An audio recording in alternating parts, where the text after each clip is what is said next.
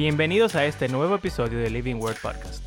Mi nombre es Mario Escobar y en esta ocasión estaremos hablando acerca de los idiomas originales de la Biblia. Estos son idiomas antiguos que ya no se utilizan, pero que algunas personas a veces estudian para poder entender mejor la Biblia o incluso traducirla.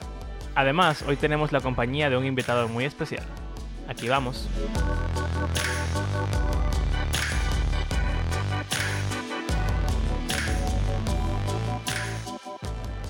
Ok, estamos aquí. Mi nombre es Mario Escobar y estoy con mis compañeros. Abraham Sánchez. Y Andrés Fulcar. Y este es el último episodio de nuestra segunda temporada. Quizás ustedes no se dieron cuenta, eh, pero ya llevamos 12 episodios desde que iniciamos la temporada y ha sido todo acerca de estudiar y entender la Biblia. Hemos, nos hemos enfocado mucho en la hermenéutica, en la interpretación y en qué debe hacer el cristiano promedio para poder leer el libro y entenderlo. Entonces, hoy es como la culminación de todo esto que hemos hablado, que quizás es un tema un poco profundo, pero a mí en lo personal me fascina. Eh, y para eso, bueno, Abraham, ¿de qué vamos a hablar hoy? Vamos a hablar sobre los idiomas originales de la Biblia. Eso suena como medio nerd. bueno, lo que pasa es que la Biblia no fue escrita en, español, ni en inglés, ni en ninguno de los idiomas que hablamos ahora. O bueno, quizás esos idiomas sí se siguen hablando en algunos en sus países de origen. Pero eh, antes que decir eso, quisiera decir que tenemos un invitado muy especial aquí con nosotros y que es quizá experto en el tema, ya que él conoce eh, estos idiomas originales e incluso da clases y enseña a otros. Este es el pastor Yadín Rodríguez. Pudiera saludar. Buenas noches, ¿cómo están? ¿Todo bien? Señor les bendiga. Amén. Entonces, Abraham, tú dices que Yadín es un experto en idiomas originales. ¿Cómo así? Yadín, cuéntenos un poco acerca de o sea, ¿por qué Abraham dice eso? Tú has estudiado... Eh, yo no sé por qué él dice experto necesariamente. Eh, yo sé lo suficiente como para meterme en problemas.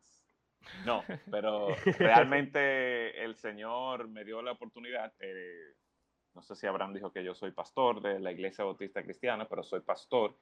Y el Señor me dio la oportunidad de prepararme para el seminario perdón, para el ministerio en el seminario de la Universidad de Bob Jones.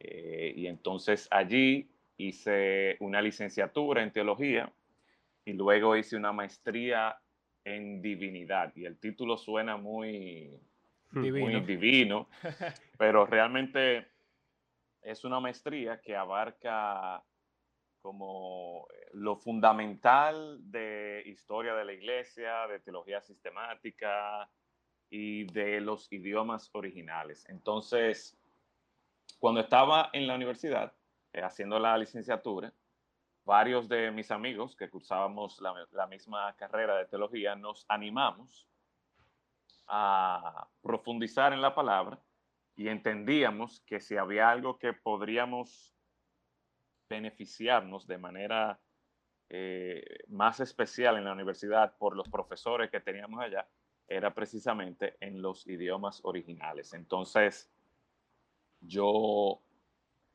empecé en, la carrera de teología, eh, uno tiene su énfasis de teología, pero uno podía escoger también lo que le llaman un minor en la, en la carrera, que podía ser en homilética, podía ser en, en distintas cosas. Una de esas cosas era los idiomas originales y eso me permitió entonces yo tomar muchas materias en los idiomas originales, de manera particular en el griego, que es lo que normalmente es lo que más se, enseña, pero también eh, pude tomar cuatro semestres de hebreo eh, que me, me, dieron lo básico de lo que es la, gramática hebrea eh, para traducir eh, bueno, ya no tanto, porque no me he mantenido tan fresco con, el hebreo como con el griego, Abraham mencionaba que yo enseño griego y, y el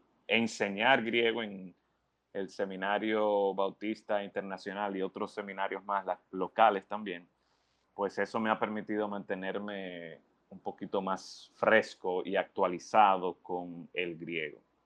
Así que quizás por eso es que Abraham dice experto, pero realmente en la medida que uno, o por lo menos al nivel que yo estoy con el griego y todavía sigo aprendiendo y sigo leyendo y sigo viendo unos videitos que quizás más adelante le pueda hablar de esos videos que le llaman dosis diaria de griego.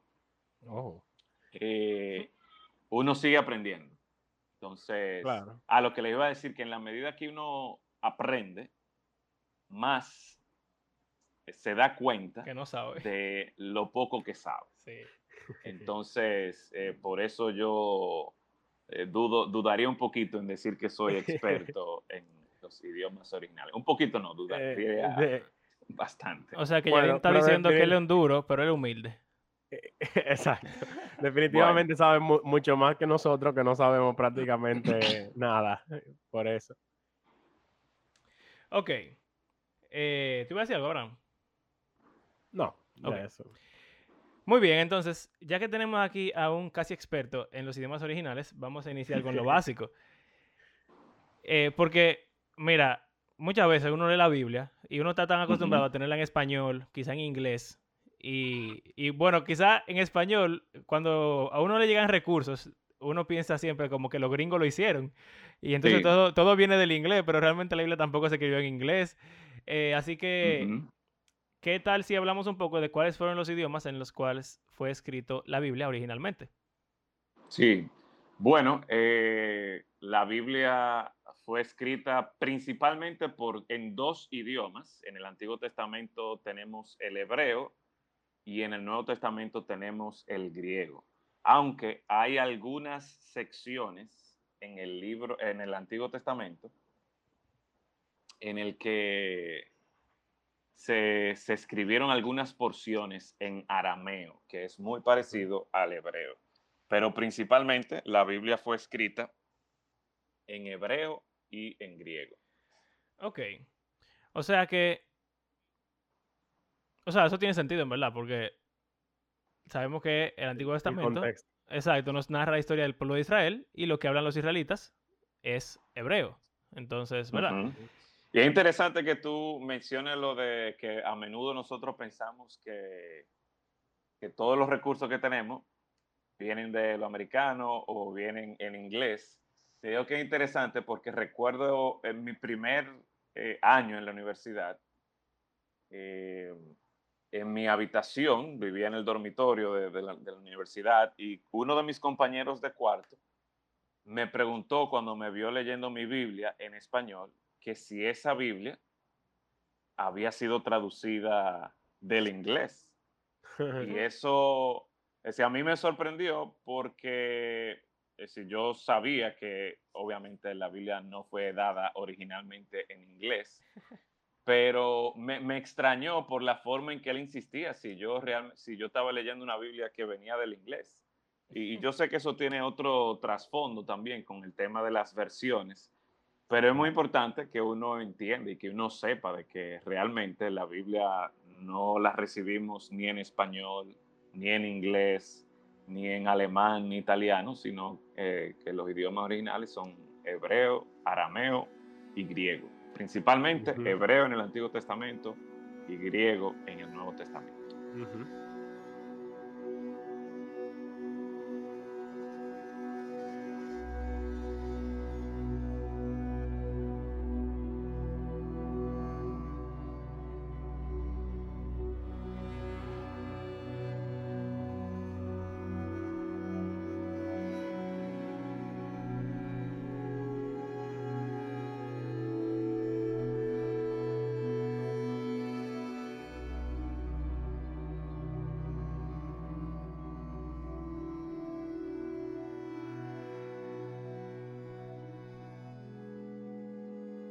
Pero esos Eh, idiomas originales que tú mencionas, ¿son idiomas que existen modernamente? ¿Hay alguien que habla esos idiomas eh, O sea, ¿hay, yo- hay algún lugar donde haya comunicación o, o- ¿Mm? o se utilice ese idioma de manera oficial o, o ya, ¿cómo son esos idiomas? ¿Existen todavía?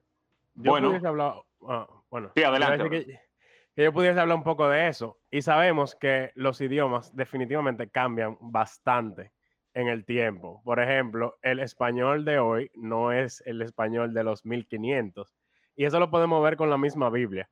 Tú comparas una Reina Valera contemporánea con una Reina Valera Biblia del Oso, no se llamaba Reina Valera, la Biblia del Oso, se supone que es en español, que es lo mismo que hablamos hoy, pero para nada. O sea, puede que tú lo leas y entiendas alguito de lo que dice, porque los idiomas van cambiando en el tiempo. Aunque sí, por tradición, eh, los y con, como con el surgim- resurgimiento del pueblo de Israel, eh, ellos han tratado como de preservar ese hebreo bíblico, pero aún hoy en día no se habla exactamente igual que el de la Biblia, y en el griego tampoco. O sea, eh, incluso se le llama griego koine al de la Biblia.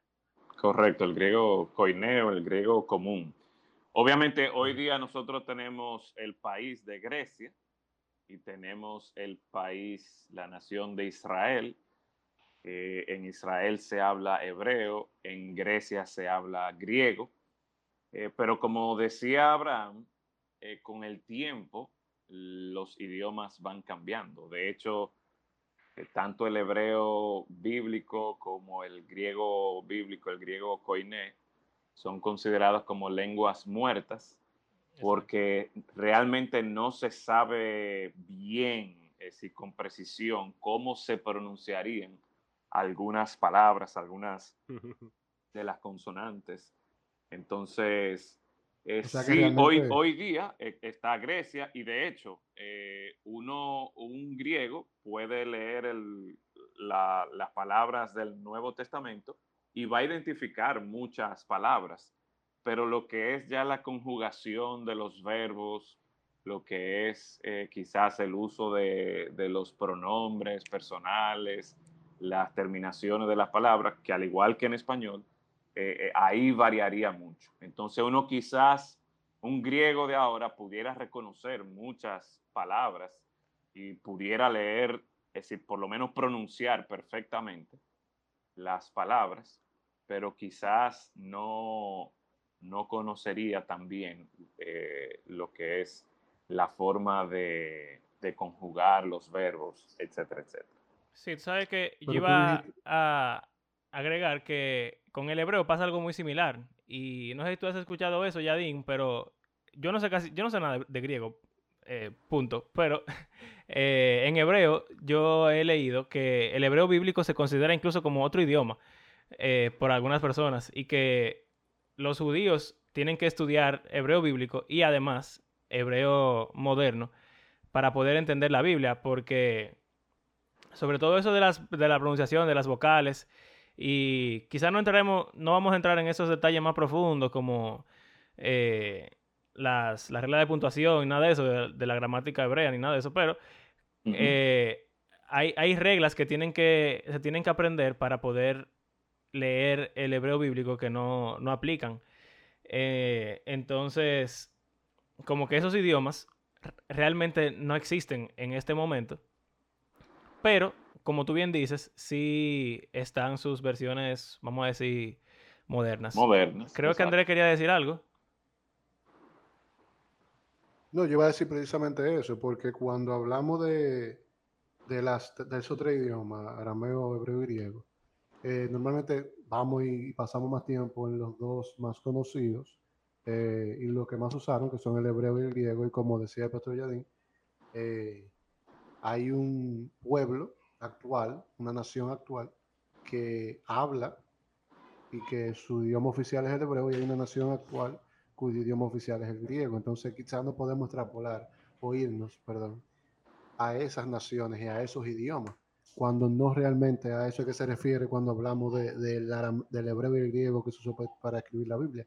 Pero mi pregunta entonces va, porque si san- mucha gente lo consideran como idiomas muertos, el pastor Yadin acaba de decir algo que yo nunca había escuchado, que bien interesante, el tema de que un hebreo, un, perdón, un griego actual puede sentarse a leer la versión original, que ya hablamos de eso en un episodio, de lo que significa original, pero de, del Nuevo Testamento y puede entender buena parte, pero ¿qué pasa con el hebreo y el arameo? Porque yo no, había, yo no he escuchado nada acerca del arameo. Eh, y tú dijiste que, que, está muerto, pero ¿de dónde sale ese idioma? ¿Dónde se hablaba ese idioma? ¿Por qué murió? Uh -huh. ¿Hay alguna referencia? Bueno, de eso? ese sí está muerto, muerto, de verdad. eh, les decía ahorita que el hebreo y el arameo son muy similares. Y piensen, por ejemplo, déjenme hacerle una analogía eh, con respecto a ambos idiomas, porque aunque estamos hablando de la misma Biblia, eh, sabemos, ¿verdad?, que la Biblia, más que ser un solo libro, es una biblioteca de 66 libros. Tenemos una parte en el Antiguo Testamento de 39 libros y otra parte del Nuevo Testamento que son 27 libros. Esos libros no se escribieron en un periodo de tiempo de, de 15, 20, ni siquiera de que 66 años, un, un libro por año. Y entonces, le menciono esto porque hay una diferencia de tiempo en el que se escribieron y una diferencia geográfica también eh, de, de, personas. Y aunque obviamente hay un común denominador, que es el pueblo hebreo, el pueblo de Israel, pero sabemos por ejemplo, que en el Nuevo Testamento ellos estaban bajo el imperio romano, luego de haber pasado por lo que era el dominio de, de los griegos, que, que, fueron los que en cierta manera nos dejaron ese idioma, el griego koiné, para que se escribiera el Nuevo Testamento. Entonces, la analogía que le iba a hacer ahora es que nosotros hablamos español y usamos el abecedario normal, lo que para nosotros es normal, A, B, C, D, E, F, G, en inglés, ¿qué abecedario se utiliza? Exacto, el mismo. El mismo.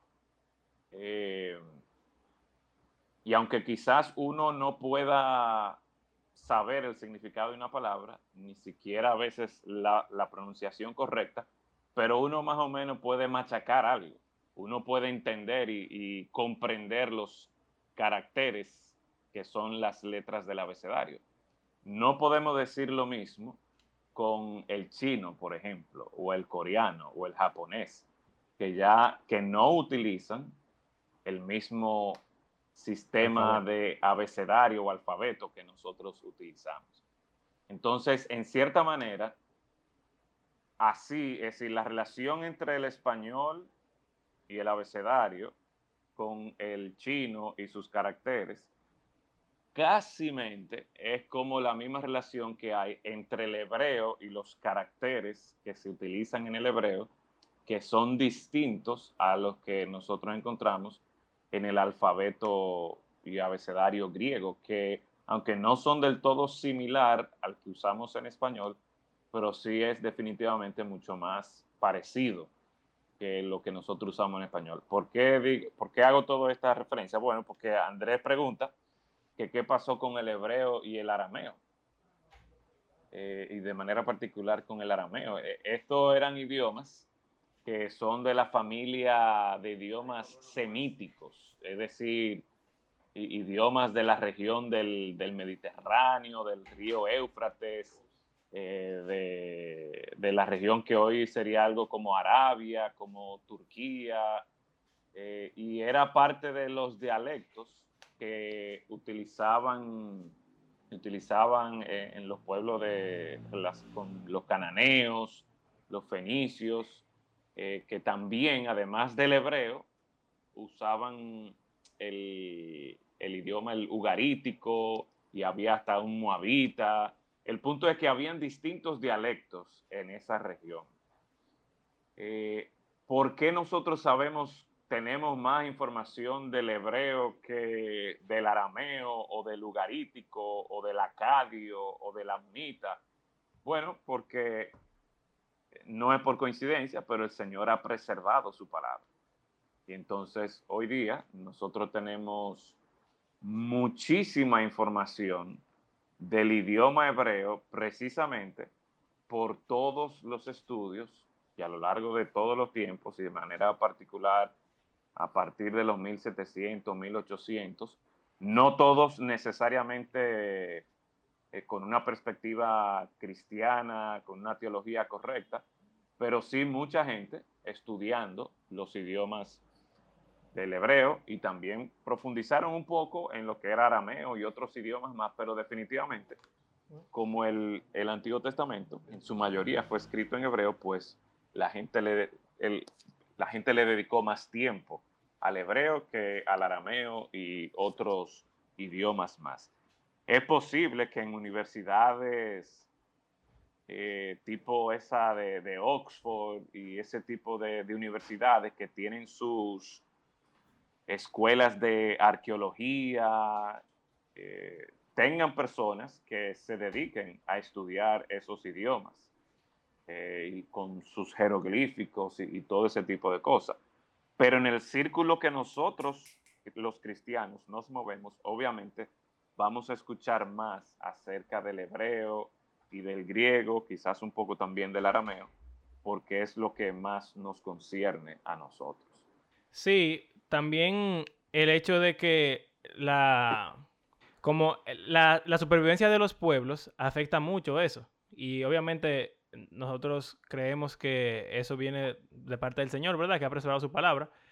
Eh, pero ya viéndolo de un punto de vista más histórico, digamos, los pueblos que han sobrevivido a la prueba del tiempo son el pueblo judío y pueblos cananeos que hablaban esos idiomas han ido desapareciendo. Eh, sí. Un ejemplo de otro idioma que ha sobrevivido sería el árabe. El árabe es de la misma familia que el hebreo, son idiomas semíticos, como dijo, como dijo Yadín. Y eh, aunque tiene muchos dialectos también diferentes, ha sobrevivido desde, eh, vamos a decir, desde Ismael, que sabemos que es el padre de los, de los árabes, ha ido evolucionando y ha ido sobre, sobrevivido, sobreviviendo. Que en el caso del hebreo es algo similar, o sea, el hebreo en el que se escribió la Biblia no es el mismo hebreo, ni siquiera los caracteres son iguales al hebreo con el que se preservó la Biblia. Y no, lo que nosotros conocemos hoy como hebreo bíblico no se parece en lo absoluto a cómo se escribía eh, in, inicialmente. Eran unos caracteres mucho más primitivos que estaban en común con, con todos esos eh, dialectos que mencionó Yadin.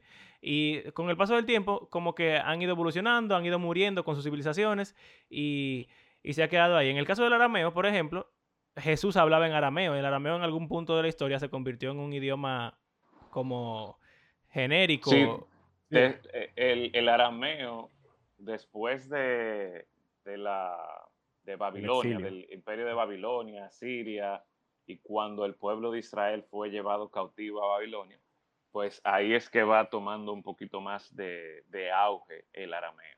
Uh -huh. Exacto. Yo iba a decir que eso se ve en la misma Biblia. En el libro de Nehemías se ha, habla de algunos israelitas que ni siquiera conocen el hebreo y hay que traducirles. Y eso mismo, lo que tú dices del de Nuevo Testamento, ya hablaban más arameo que hebreo en, en, el día a día. Exacto. Y eh, una, un grupo de estudiosos, de eruditos judíos de eh, la antigüedad, llamados los eh, masoretas, fueron los que eh, eventualmente, para que, las, para que los judíos pudieran entender otra vez el, el, hebreo, como que sistematizaron el idioma, las vocales, la pronunciación, para que se pudiera entender y se pudiera preservar hasta el día de hoy. Que sí. eso es lo que nosotros utilizamos para, como hoy, hoy en día, eso es lo que nosotros utilizamos para leer en hebreo. Pero bueno. Sí, lo que, lo que los masoretes hicieron fue que ellos le agregaron lo, no sé si ustedes en algún momento han visto el, el texto Las hebreo, vocales. pero lo que ellos le agregaron fueron los punticos y rayitas que van debajo de las letras que corresponden a lo que nosotros pronunciamos como las vocales. Eh, porque lo, lo, que tenía originalmente el idioma hebreo bíblico era solo las consonantes.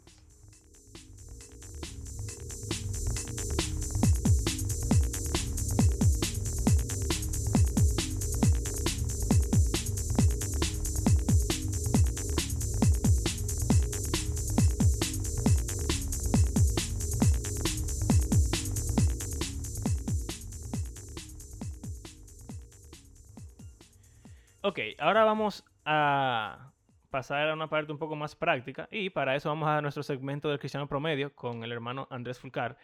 Andrés, tú... Ya esto se está convirtiendo en una burla, ¿eh? No, no, no, déjate de cosas. Eh, pensemos en la forma en la que tú creciste en la iglesia, en tu trayectoria como cristiano promedio, eh, de ejemplo en este podcast. Y la pregunta sería, ¿cuál es la, util- la utilidad de saber estas cosas? Porque realmente esto ya es un poco más profundo. Entonces, dentro de tu vida en la iglesia, creciendo, ¿tú has visto algún tipo de, de utilidad a esto? ¿En la iglesia te han enseñado algún tipo de utilidad para estos idiomas? ¿Y cuál sería? Bueno, lo que pasa es que voy a ir a, a lo mismo que hemos hablado en otros episodios. Mi, a pesar de que yo obviamente soy parte de, del fenómeno del cristiano promedio, eh, yo realmente no crecí en un hogar promedio a nivel de, de- conocimiento bíblico. Mi papá no, como ustedes saben, no es un tipo eh, de conocimiento básico y él, bueno, el pastor Yadin puede corroborar, él domina hasta cierto punto eso, ese tema de los idiomas eh, originales. O sea que yo siempre tuve como ese, ese contacto con alguien que estaba siempre metido en eso. Honestamente, a mí nunca me ha interesado a nivel de que de yo sentarme a estudiarlo. No le he visto la utilidad para, para lo que es mi, mi vida personal eh, y, tampoco en, en los ministerios que sirvo no estoy diciendo que no tenga utilidad, sino que hasta el momento no he encontrado cómo, cómo aplicarlo. Pero es por lo que, por lo que yo sé que viene tu pregunta. O sea, un cristiano promedio, una persona que, que no enseña y que no, porque lo que yo he visto por, a través de mi papá fue eh, que él para las prédicas y para las clases y estudiando y, y, y dando clases en seminarios, él ha necesitado eso para, para lo que lo usan, lo que saben de, de los idiomas originales, para buscar referencia en, la, en el lenguaje original, cómo se conjugaba ese verbo, a qué significaba, eh, cosas así. Que al final, si tú lo piensas en cuál es la utilidad que usan esa, eh, esa gente, o el que sabe, realmente tiene mucha utilidad para cualquier persona, pero no, no sé si me, me equivoco aquí, el patrulla también puede corroborar, pero no es como lo que nos enseñan a nosotros.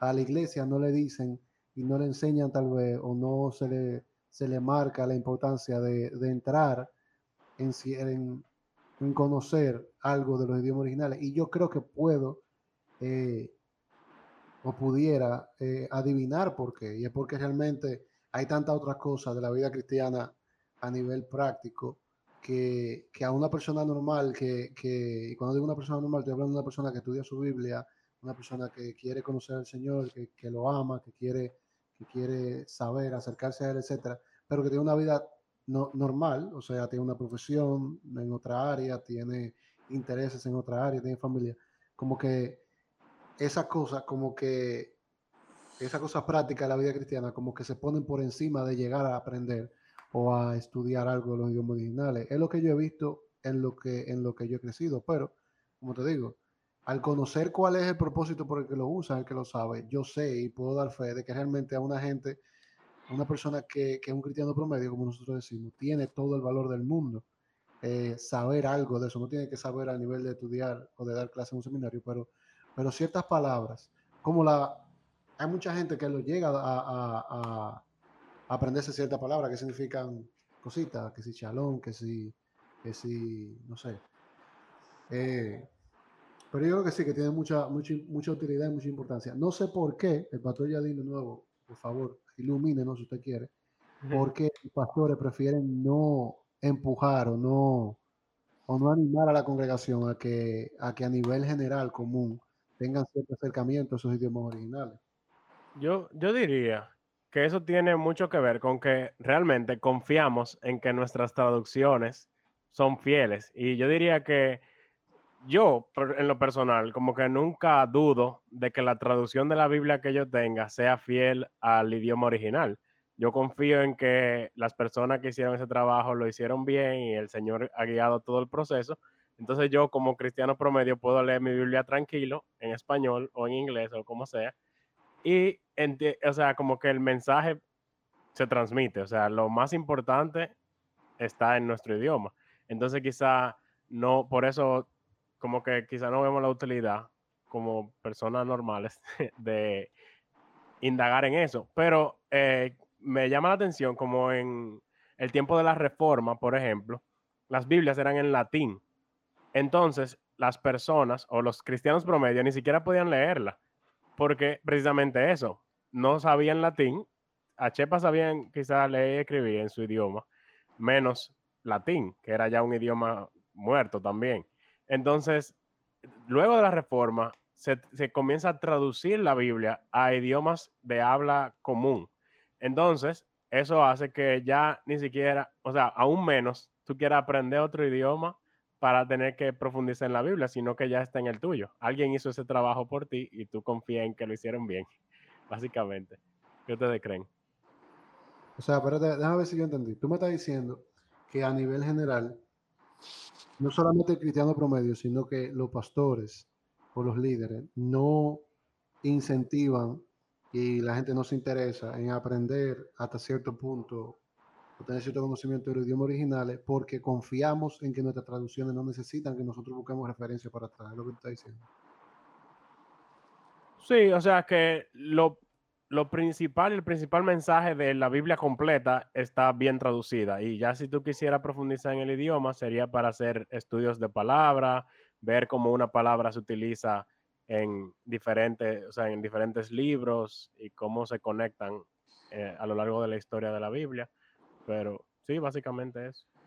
Creo yo, esa es mi opinión. Me, me interesa la opinión del pastor Yadín desde el punto de vista eh, como pastor. O sea, ¿por qué quizás eso no es algo que, que ellos lo, lo hablan más de, la, de, de, lo que lo usan en sus predicaciones? Porque no es algo como de escuela dominical, de que griego básico o, sí. o algo así. Bueno, hay varias cosas. Eh, yo creo que lo que dice Abraham, por un lado, es, es muy cierto, eh, en el sentido de que gracias a Dios, eh, el Señor ha levantado hombres y mujeres en el pasado que se dedicaron y todavía se dedican a hacer fieles y muy buenas traducciones de la Biblia. De hecho, yo diría que en español, y, y quizá en el, en el, grupo de, de, de, Biblias que nosotros normalmente nos exponemos, la, obviamente la Reina Valera, la Biblia de las Américas, eh, la Biblia textual, eh, aún la misma nueva versión internacional, eh, que, quizás esas son la, las más comunes, realmente son muy buenas traducciones. Entonces, uno podría argumentar, si ya yo tengo la Biblia traducida al español y leerla en español, da suficiente trabajo, es decir, eh, es, es, un trabajo bastante arduo leerla en español, como para que uno darse más trabajo de primero aprender el idioma para luego ponerse a estudiar en el idioma. Entonces, eso es un punto ahí que yo creo que gracias al Señor, Él nos ha provisto de Biblias traducidas al español, que, son muy buenas Biblias, muy buenas traducciones. En segundo lugar, yo diría que eh, una realidad impresionante es cuando tú ves el texto en hebreo y tú ves el texto griego. Es lo que le decía ahorita eh, no es lo mismo tú ver un texto en inglés, que aunque tú no lo entiendas, tú más o menos reconoces la letra, que tú ver un texto en chino. Si, si yo veo un texto en chino, yo no, no puedo decirte absolutamente nada de eso. Entonces, la primera impresión que uno tiene cuando ve los textos los, en los idiomas originales, en hebreo y griego, realmente eh, te, te desaniman a tú querer estudiarlos o querer meterte en eso, porque es decir, no, no se parece en nada. El griego sí, pero el, definitivamente el hebreo no. Entonces, eso ha sido un tema que quizás eh, no ha no ha sido en, en, beneficio, en promover el estudio de los idiomas originales. Pero también hay otro dato muy importante y más en cuanto e, en el mundo nuestro hispano, y es que realmente así recursos en español para tú aprender griego y hebreo, eso en los últimos 15, 20 años que hay más, es decir, hay más acceso a eso. Entonces, ahora mismo yo creo que se está creando una cultura para los que se están preparando al ministerio, ni siquiera al cristiano promedio, como ustedes decían. Eh, aquellos que se están preparando al ministerio, ahora es que hay como un énfasis en que, o un mayor énfasis, porque yo pienso en pastores mayores que yo que, conocen el, griego por lo menos y, se han esforzado en conocer los idiomas originales. Pero lo que quiero llamar la atención es que ahora es ahora donde hay todavía mucho más oportunidad, mucho más recursos para uno conocer esos idiomas originales. Entonces, quizás por eso es que en el pasado no se ha motivado tanto a, lo que es el estudio de los idiomas originales porque no había recursos para hacer. Yo iba a añadir... recursos, Ajá. Perdón, sí.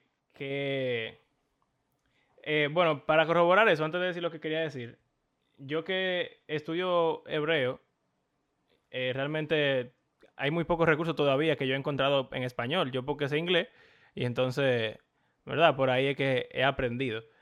Eh, pero sí, definitivamente es mucho menor la cantidad de recursos que uno encuentra para el español para ayudarnos a, conocer esas cosas. Pero lo que iba a decir era más relacionado a lo anterior de, qué tan útil es para el cristiano promedio. Eh, y es simplemente el hecho de, de qué tan profundo uno quisiera estudiar. Si, si tú vas a hacer una lectura, eh, vamos a decir, en, en, mi devocional, por ejemplo, que yo simplemente leo, no me detengo a subrayar ni nada de eso, yo solamente quiero leer varios capítulos en una sentada, yo no, no me preocupo ni siquiera por el hebreo, porque como ustedes bien han dicho, yo confío plenamente en que la traducción de la Biblia que tenemos ahora es, es, es buena. Pero me pasa a veces, me toca hacer estudios del libro de los Salmos en mi iglesia.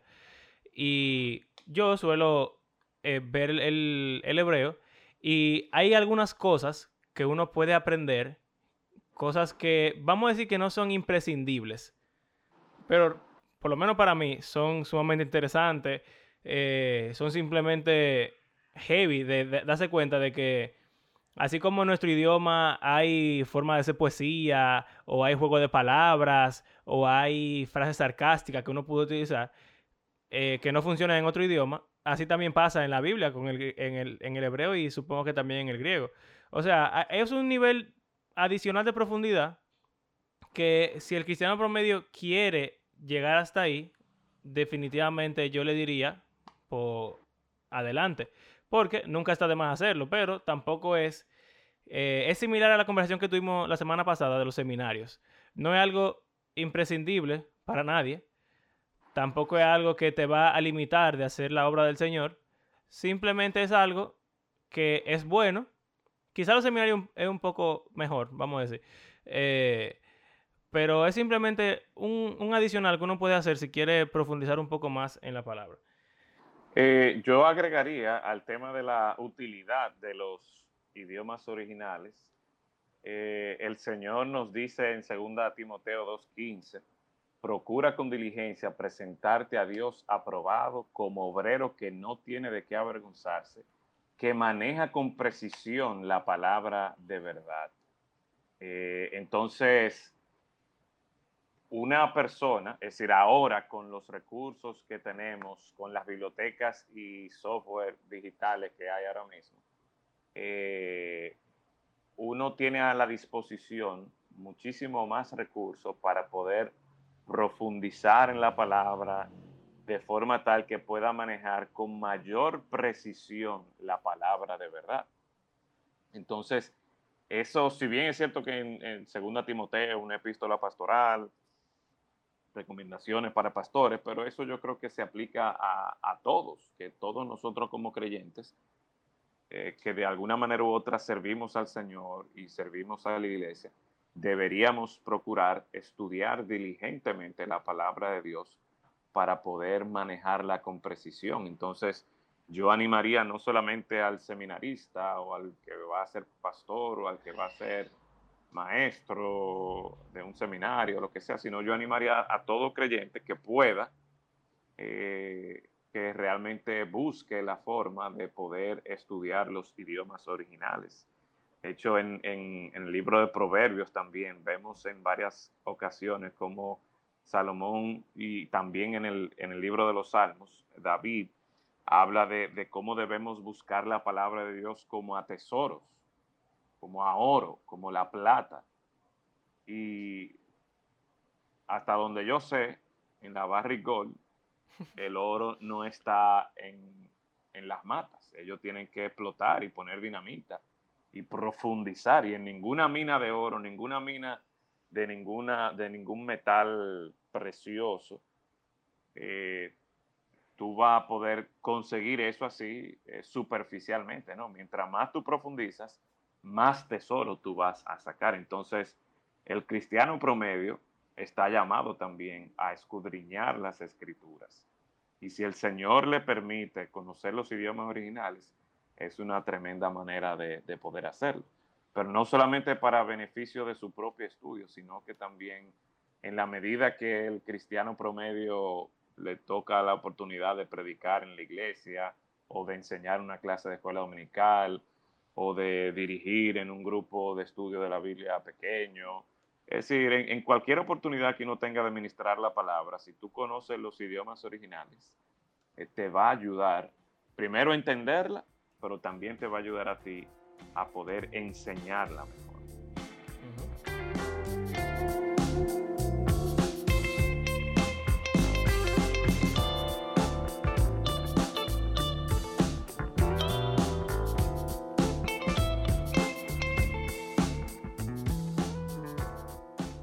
Y, algo que, me vino a la mente es que incluso uno ni siquiera tiene que saber griego o saber hebreo completamente para uno encontrarle utilidad.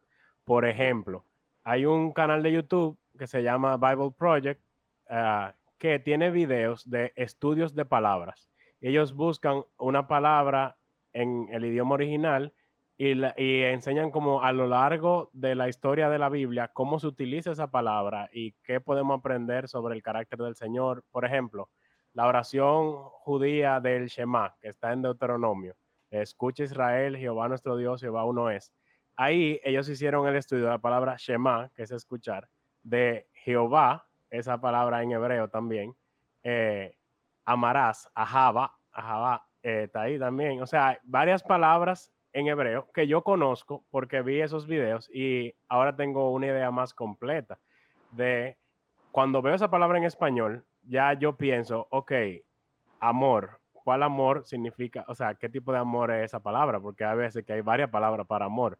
Pero yo digo, oh, ajá, ah, ya sé cuál es, porque me acuerdo de ese video que lo vi. O sea, que aún yo no sepa hebreo o griego, yo puedo ver algunas palabras e identificarlas a medida que voy leyendo. Palabras que se repiten mucho. Por ejemplo, de Éxodo 34 se cita muchísimo en la Biblia de que Dios es compasivo y clemente, lento para la ira, grande misericordia. Quizás esas palabras, compasivo, clemente, eh, lento para la ira, como que si yo entiendo bien qué significan en su idioma original, cada vez que yo las vea, yo puedo entender más qué, qué está haciendo el autor y qué está queriendo mostrar el Señor eh, a través de esas palabras. Sí, también algo en esa misma línea, no sé si eh, luego de esto quisieran agregar algo más, yo creo que hemos cubierto bien el tema, no sé, eh, quizá alguien pudiera dar un último comentario, pero lo que iba a decir es que una página que yo utilizo cuando quiero profundizar en, en, los idiomas originales, creo que ya lo he mencionado en el podcast, se llama Bible Hub, eh, Bible, ¿verdad? En inglés y Hub es H-U-B larga. Y Básicamente, lo que es como cualquier página de recursos bíblicos, Bible Gateway, eh, no sé, hay muchísimas páginas que tienen muchos recursos. Y en esa página hay una Biblia que se llama interlinear. Y cómo eso funciona es que tú tienes una versión abajo, que sería la versión eh, en español o en inglés, y arriba ellos te ponen la palabra en hebreo o en griego. Y tú puedes ir leyendo en español sin tener que saber ninguno de los dos idiomas, pero si hay una palabra como que tú quisieras eh, indagar al respecto, tú solamente tienes que cliquearla y entonces la página te muestra el origen de la palabra, cómo se utiliza y tú puedes comparar eh, las apariciones que tiene la palabra en otras partes de la Biblia. O sea, lo que quiero llegar es que ¿Qué, qué página es esa, Mario? Bible Hub, Bible Hub. Se la puedo mandar por el chat para que la, Sí. Es, es muy útil, de verdad. Yo la uso cada vez que voy a preparar algo, quizá incluso está, en, leyendo está solo. en español también, tú dices. Eh, no sé si la interlineal está en español. Eh, creo que no. Pero uno pudiera hacer el ejercicio doble. Si no sabe inglés, pudiera tenerla en español, verla en inglés y también tenerla en, en el hebreo o en el griego. Pero el punto es que no hay que saber, como dice Abraham, tú no tienes que sentarte a estudiar y que gramática griega para tú encontrarle la utilidad a los idiomas originales. Si tú no tienes que convertirte en, en un nerd, en un erudito que pasa horas estudiando para seguir siendo cristiano promedio y además poder eh, saber alguna de estas cosas. Además, es heavy que tú estás en una fiesta y tú puedes decir a una gente, ah, tú sabes que la palabra hebrea tal cosa significa esto, que sé yo, que eso te hace sentir inteligente. Eh, Wow. o sea, como que no hay que, no hay que, como dice Yadin, los recursos han ido eh, evolucionando y creciendo. No hay que volverse loco tampoco. Eh, que creo que es parte de lo que queremos hacer con, con este, con estos episodios así un poco más eh, profundos. Es dejarle saber al cristiano promedio que no hay que volverse un erudito para estudiar la Biblia con eficacia y para subir el nivel de, de comprensión que tenemos de ella. Hay, hay mil herramientas que podemos utilizar que nos hacen la vida más sencilla.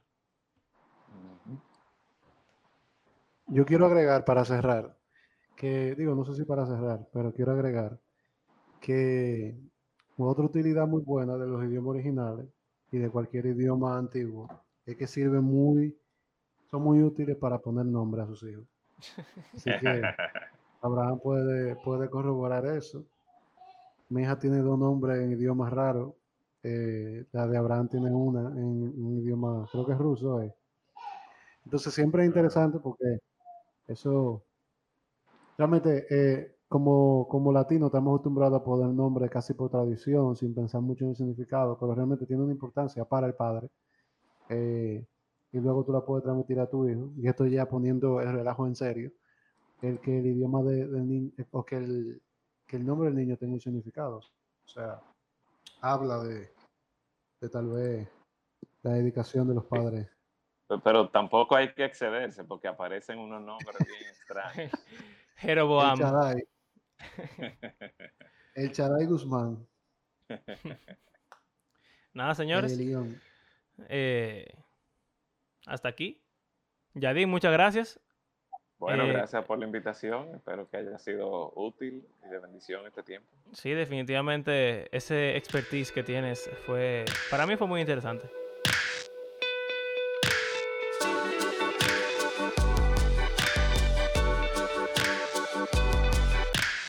Gracias por acompañarnos en este episodio y por llegar hasta el final de la segunda temporada de nuestro podcast. Nuestra primera temporada se trató acerca de la narrativa de la Biblia y cómo leerla como una historia completa. Esta segunda temporada se trató acerca de cómo entender mejor la Biblia. Y en la tercera temporada estaremos hablando acerca de Jesús y el Evangelio. Sin embargo, tendremos algunos episodios entre esta temporada y la próxima. Y queremos invitarlos a que nos comenten en las redes sociales qué temas quisieran que tratáramos a continuación. Para la próxima semana tenemos dos opciones de entre las cuales pueden votar. Estas son si los animales van al cielo y la música secular o que el cristiano promedio no debería escuchar. Elijan el tema que más le interesa y que gane el mejor. Nosotros hacemos este podcast porque creemos que la Biblia es un libro que está vivo y tiene el poder de Dios para transformar la vida de sus lectores y también todo el mundo. Si disfrutan de nuestro podcast, compártanlo en las redes sociales Y si quieren apoyarnos económicamente, pueden hacerlo por medio de nuestras plataformas de PayPal o Patreon. Nuevamente, gracias a cada uno de ustedes que ha hecho de este podcast parte de su rutina semanal. Y será hasta la próxima. Hasta luego.